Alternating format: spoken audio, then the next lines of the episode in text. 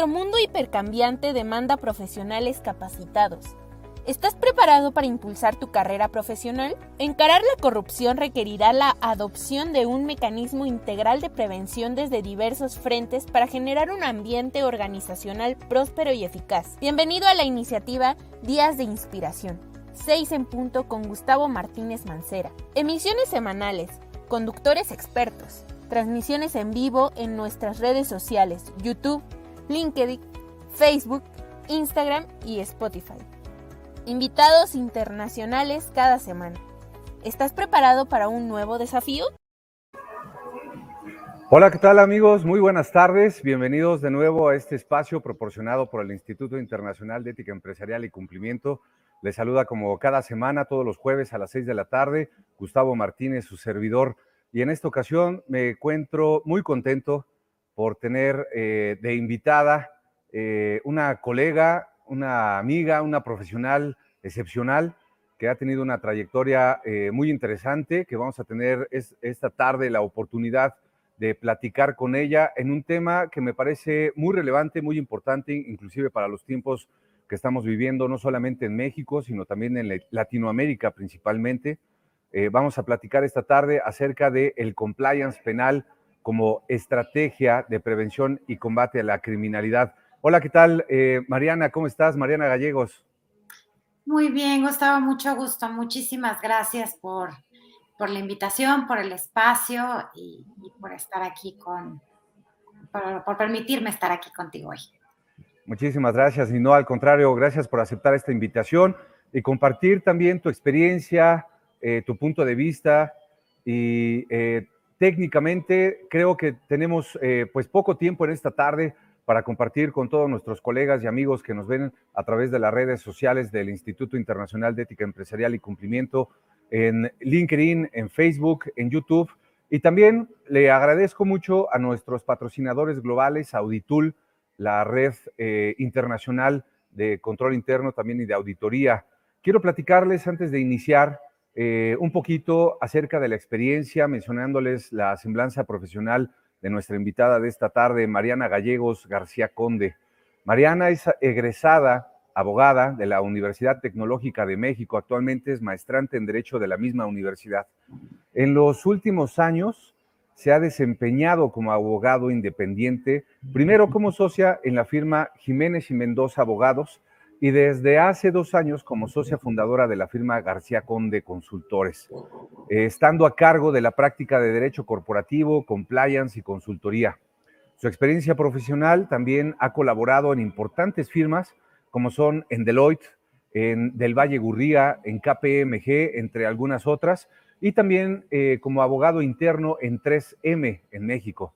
Eh, esta tarde platicaremos, Mariana, y de nuevo muchas gracias por acompañarnos acerca de este concepto de, compliance. Sin embargo, vamos a ver esta aplicación directamente en la cuestión penal. Y eh, para iniciar, me gustaría comentar un poquito que el concepto de compliance no tiene una traducción exacta al español, como ustedes eh, conocen y como nos han seguido precisamente las emisiones del instituto, hemos platicado precisamente de este punto. Sin embargo, básicamente se ha interpretado como cumplimiento normativo o regulatorio. Concretamente nosotros en el instituto, con muchos de nuestros socios y colaboradores internacionales, lo describimos más como integridad empresarial, que incluye leyes, normas, por ejemplo, de hard law, que podemos hablar de esto, manejándolo como la normatividad dura y también el soft law como normatividad suave, respectivamente, y entendiendo el hard law como las leyes normas, reglamentos que emiten los estados, los países, inclusive las instituciones públicas, a través de sus estructuras parlamentarias o facultades legislativas. Y entendemos por el soft law aquella normatividad que emiten las organizaciones e instituciones privadas con eh, motivo, digamos, del mercado o la industria o el comercio mediante su autorregulación o mejores prácticas corporativas. Eh, de esta forma, entonces, el compliance penal se justifica para prevenir, evitar, trasladar, resolver o mitigar riesgos que atañen ya directamente el, derecho penal en un contexto de enorme criminalidad como desafortunadamente vivimos en México y principalmente también en América Latina. Sin embargo, las empresas privadas a escala nacional no tienen todavía una cultura de prevención delictiva y más hablando de temas de compliance o integridad empresarial.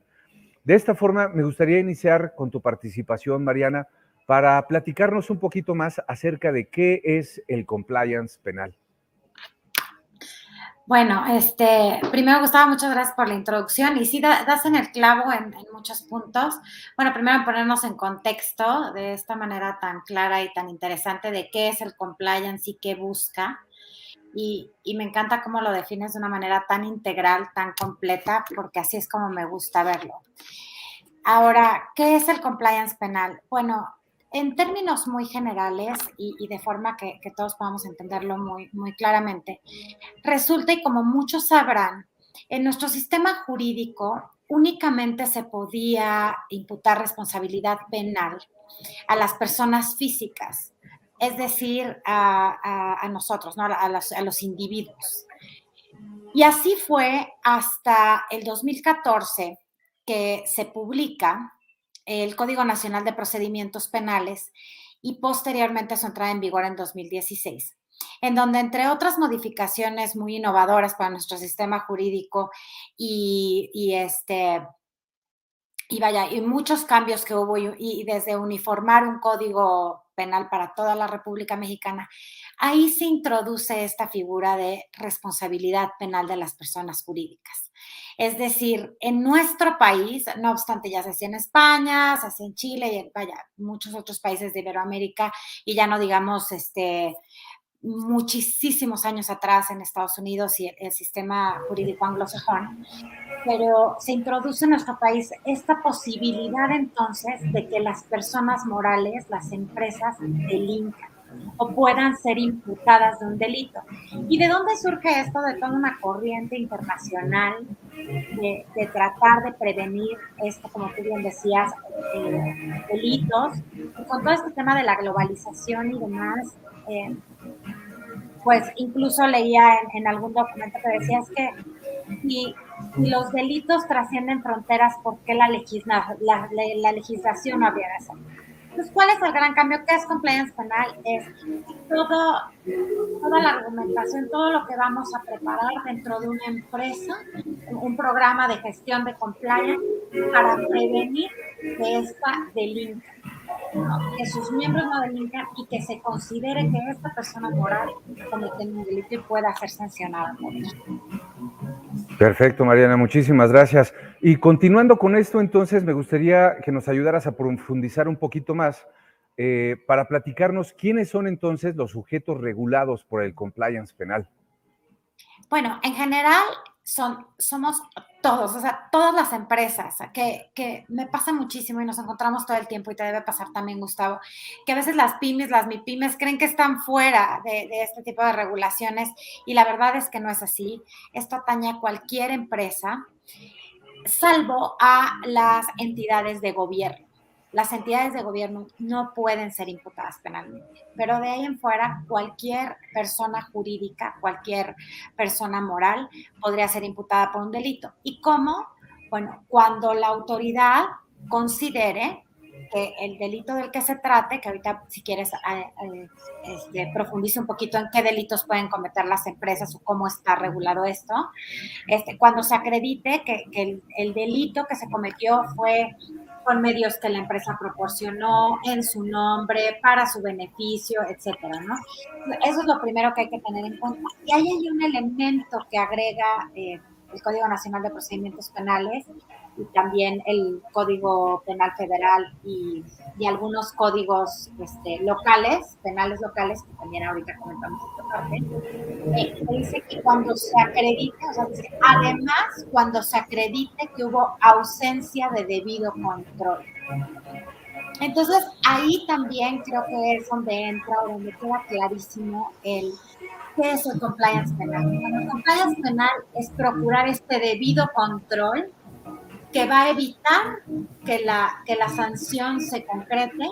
E incluso hay otra parte del artículo en la que dice que las penas podrán, que lo menciona como un atenuante, ¿no?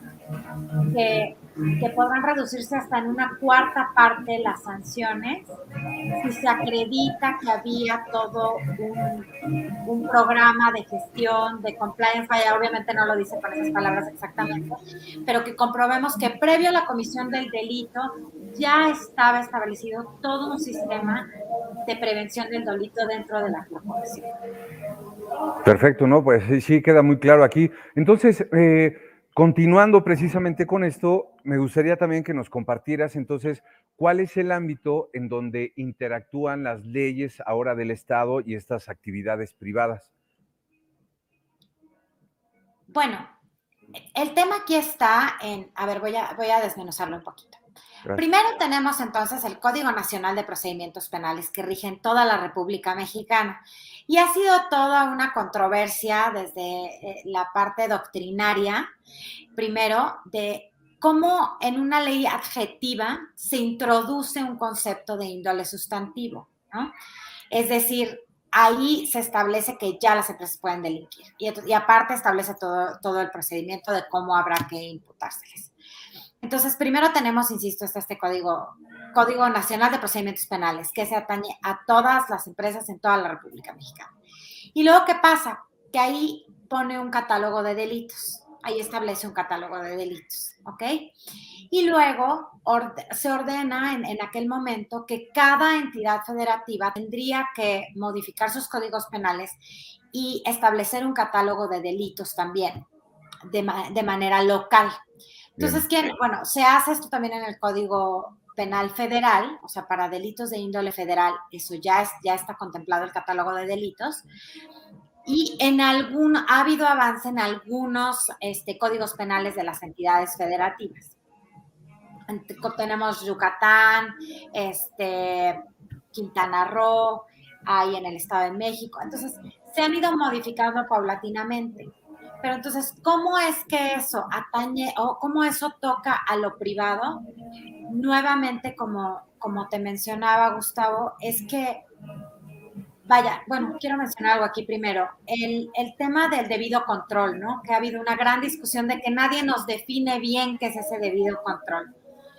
Y, y, lo que, y lo que he escuchado y lo que yo decía en un foro en el que recientemente participé, creo que fue con ustedes, este, tal vez ya no tenemos que estar eh, dilucidando si explicaron bien o no el debido control. Lo que es una realidad hoy de la que no podemos escapar es que todas las empresas idealmente deberían tener ya en sus programas de compliance, que como bien sabes hay de muchas índoles y en muchas empresas los tienen separados, como en fiscal, este, prevención al lavado de dinero, etcétera, tiene que haber un programa de prevención de delitos. ¿Cómo toca esto a, las empresas? Es, oye, tienes que proteger tu corporación, porque antes no podía delinquir, pero ahora sí. Entonces, el que desconozcas la ley no te exime de que la cumplas, ¿no? Claro. Entonces, las empresas tienen que involucrarse en esto, tienen que conocer esto, tienen que entenderlo y tienen que implementar, eh, insisto, un sistema de gestión para evitar que esto ocurra al interior de la corporación. Que es muy importante también entender una cosa, porque muchas veces eh, veo que hay esta confusión. No vamos a evitar, esto no es para evitar que me robe un empleado, o sea, no, no es al interior de la corporación per se, ¿no? No es evitar que, me, que delincan en contra mía, sino es exa, ¿no? Es, es evitar que la empresa delinca al exterior.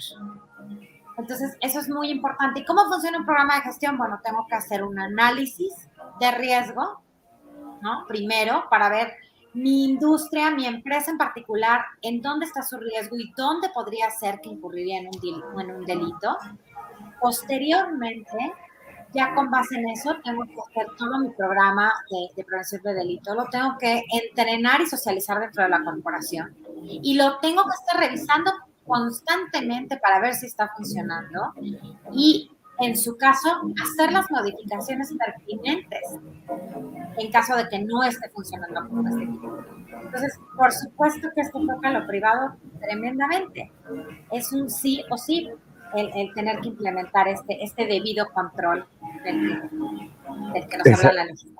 Exactamente, yo creo que sí. Eh, enfáticamente, ahorita existe ya una urgencia para que las empresas de todos los tamaños, de todos los sectores, de todas las industrias, puedan eh, empezar ya inclusive a considerar, a presupuestar el adoptar este tipo de programas como compliance, integridad empresarial y a evitar cualquier tipo de sanción, como nos has mencionado hasta ahorita, eh, que pudiera existir, porque ya inclusive existen estas sanciones penales, que precisamente es donde se enfoca el compliance penal.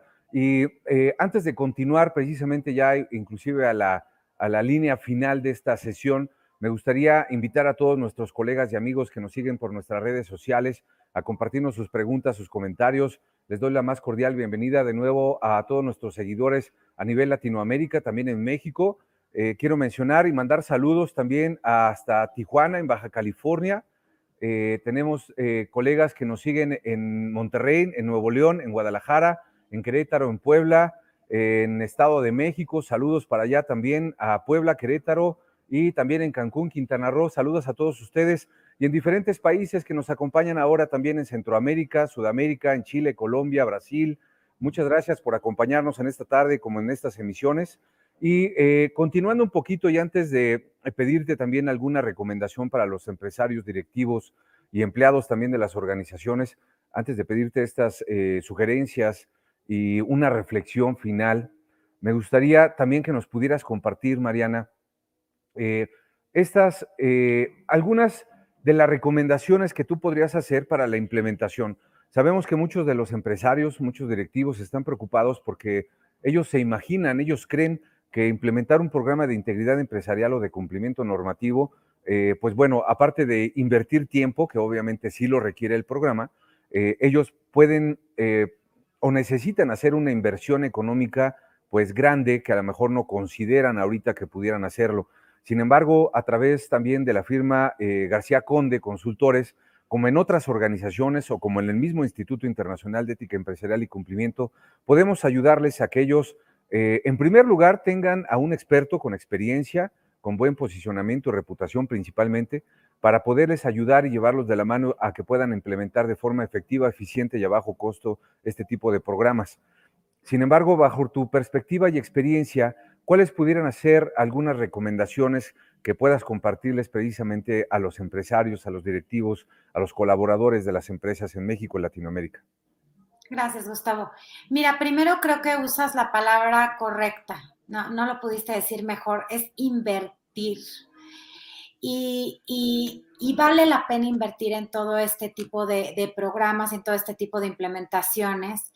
Eh, y, no solo por el miedo a la sanción, que vaya, ya no, obviamente el tiempo es muy breve y no hay oportunidad de, mencionar todas las sanciones de índole penal en las que podrían incurrir y todas las demás administrativas que ya conocemos y que vaya, no, no es materia de nuestra discusión en este momento, pero, pero vaya, no solo por el miedo a la sanción, sino por todas las ventajas que nos puede traer hacer bien las cosas, ¿no? Entonces, sí eh, invariablemente nos encontramos con, reticencia en, este sentido por parte de los empresarios porque consideran que hay inversiones más importantes tal vez que hacer de índole comercial y que van a generar tal vez una utilidad de otra índole.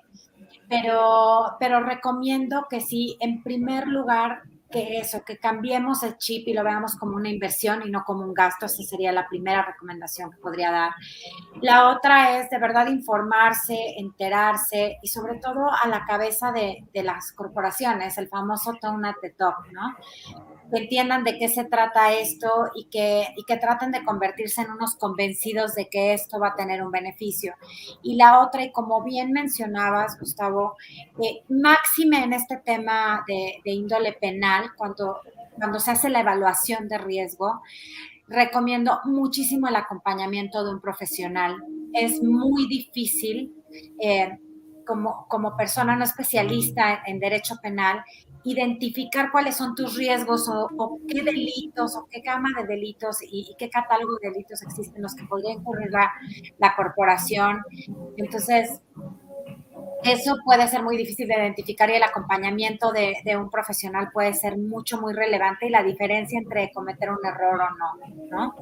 Este, ¿Qué otra podría recomendar? Sean ejemplo, e, entérense, convénzanse de que, de que la integridad sirve, funciona, eh, paga, paga a la larga sin duda.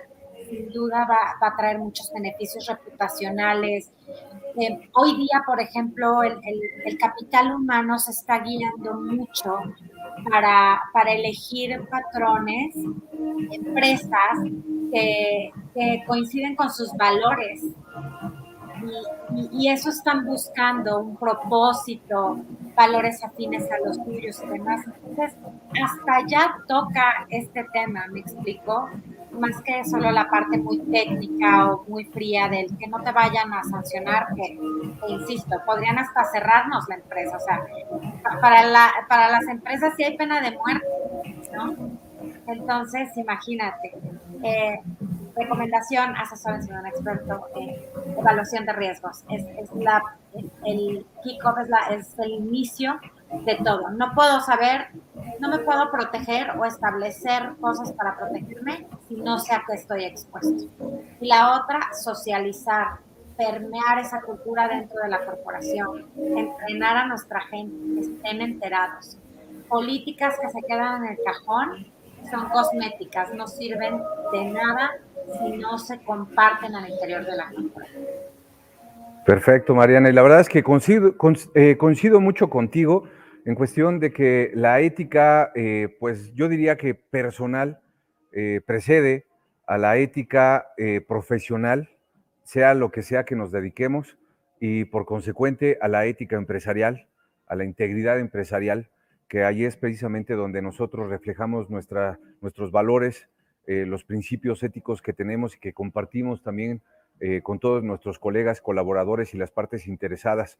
Te agradezco mucho eh, y pues si tienes algún otro mensaje, también te lo agradeceré. en esta tarde nos están siguiendo, de hecho, tenemos un comentario precisamente de desde Lima, Perú, precisamente con la maestra Giovanna Cárdenas Ramírez, quien te envía saludos, también por la participación que tuvieron muy exitosa eh, durante la cumbre iberoamericana de mujeres líderes en integridad empresarial que celebramos también el mes pasado. Eh, y que a todos nuestros colegas y amigos que nos siguen en estas emisiones también los vamos a estar invitando a algunos otros eventos que realizamos en conjunto en el Instituto Internacional de Ética y Cumplimiento. Y eh, Mariana, un mensaje final general para todos nuestros colegas y amigos que nos siguen en esta tarde, de modo que sea como invitación, a pesar de la urgencia que se tiene de implementar este tipo de programas? Pues mira que me, gusta pensar mucho en esto. Siempre de, las cosas que hacen que, el compliance y, la integridad corporativa sean tan significativos para mí y lo que realmente me apasiona es esta parte de humana que tienen y como tú bien lo dijiste, eh, la, ética surge de uno mismo, o sea, es, muy de índole personal y, va permeando en las corporaciones. Entonces, me encanta pensar en el compliance como una forma de, de dejar un buen legado, ¿no? Un buen legado en nuestras corporaciones, si trabajé en un lugar y me voy a ir a trabajar a otra empresa, dejar ese legado, que me recuerden como una persona íntegra, como una persona que trabaja con calidad, como una persona ética, etcétera. Y, y hay que pensar, insisto, en el compliance como esa herramienta de dejar un buen legado a nuestros hijos, eh, con nuestras amistades, en nuestros trabajos, como corporaciones, ser empresas que trasciendan, que, seamos recordados por cosas buenas y no por un escándalo, no por una multa. Y, que realmente, aparte otra cosa es que yo creo que no podemos vender esto como si no creemos en esto. ¿Me explico? O sea, la empresa que decide implementarlo se tiene que convencer de que la integridad es el camino correcto para, para transitar en el día a día. Entonces, esa convicción se siente, se, vibra, se, huele. Y, yo creo que eso es lo que, lo que hay que transmitir. Perfecto, Mariana. Pues te agradezco mucho eh, la participación que honrosamente nos compartes en esta tarde y te agradezco mucho haber aceptado nuestra invitación para poder platicar un poquito también de estos temas que son tan relevantes y los invito a todos ustedes que nos siguen eh, todos los jueves también a seguir los programas que tenemos en la iniciativa Días de Inspiración del Instituto Internacional de Ética Empresarial y Cumplimiento. Eh, mañana, todos los viernes, a las 6 de la tarde, hora Ciudad de México, a las 5 en hora de Lima, Perú. Tenemos el programa de muchas voces, un propósito con la maestra Giovanna Cárdenas. Y también el próximo lunes, también en el mismo horario, 6 Ciudad de México, a, las 5 en Centroamérica, precisamente con la maestra eh, Marta Cadavid, que actualmente está en Costa Rica. Ella normalmente reside en Chicago, es de Colombia, y nos va a compartir también en su programa Fraude al Desnudo esta perspectiva precisamente como experta examinadora de, de fraudes. Mariana, de nuevo, muchísimas gracias y los invito a todos también a que puedan conocer un poquito más acerca de los servicios que ofrece la firma de consultoría García Conde Consultores. Eh, así lo pueden encontrar también en internet, ¿cierto, Mariana? Sí, exacto. Es www.gcconsultores.mx. Perfecto. Los invito a que también puedan, eh, pues, conocer un poquito más también de estos servicios, de qué es lo que se puede hacer para implementar estos programas. Realmente es lo que nosotros proponemos e impulsamos a través del instituto para que todos ustedes eh, pues puedan tener estas posibilidades y realmente tomar eh, la batuta, porque no podemos cambiar, no podemos combatir a la corrupción, el fraude interno, el robo, la malversación, si no lo decidimos nosotros. Y parte precisamente de nuestra decisión. De nuevo, Mariana, muchísimas gracias y a todos ustedes les deseo una excelente tarde. Gracias, Gustavo. Muchísimas gracias por su tiempo a todos los que se conectaron y a ti muchísimas gracias por la invitación. Muchísimas gracias y nos vemos la próxima semana. Hasta luego. Hasta luego.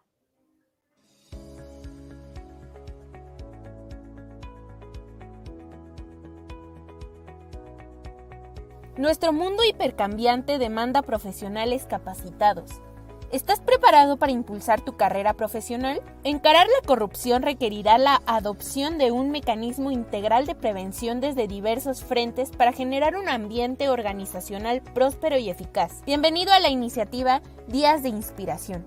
6 en punto con Gustavo Martínez Mancera. Emisiones semanales, conductores expertos, transmisiones en vivo en nuestras redes sociales, YouTube, LinkedIn, Facebook, Instagram y Spotify. Invitados internacionales cada semana. ¿Estás preparado para un nuevo desafío?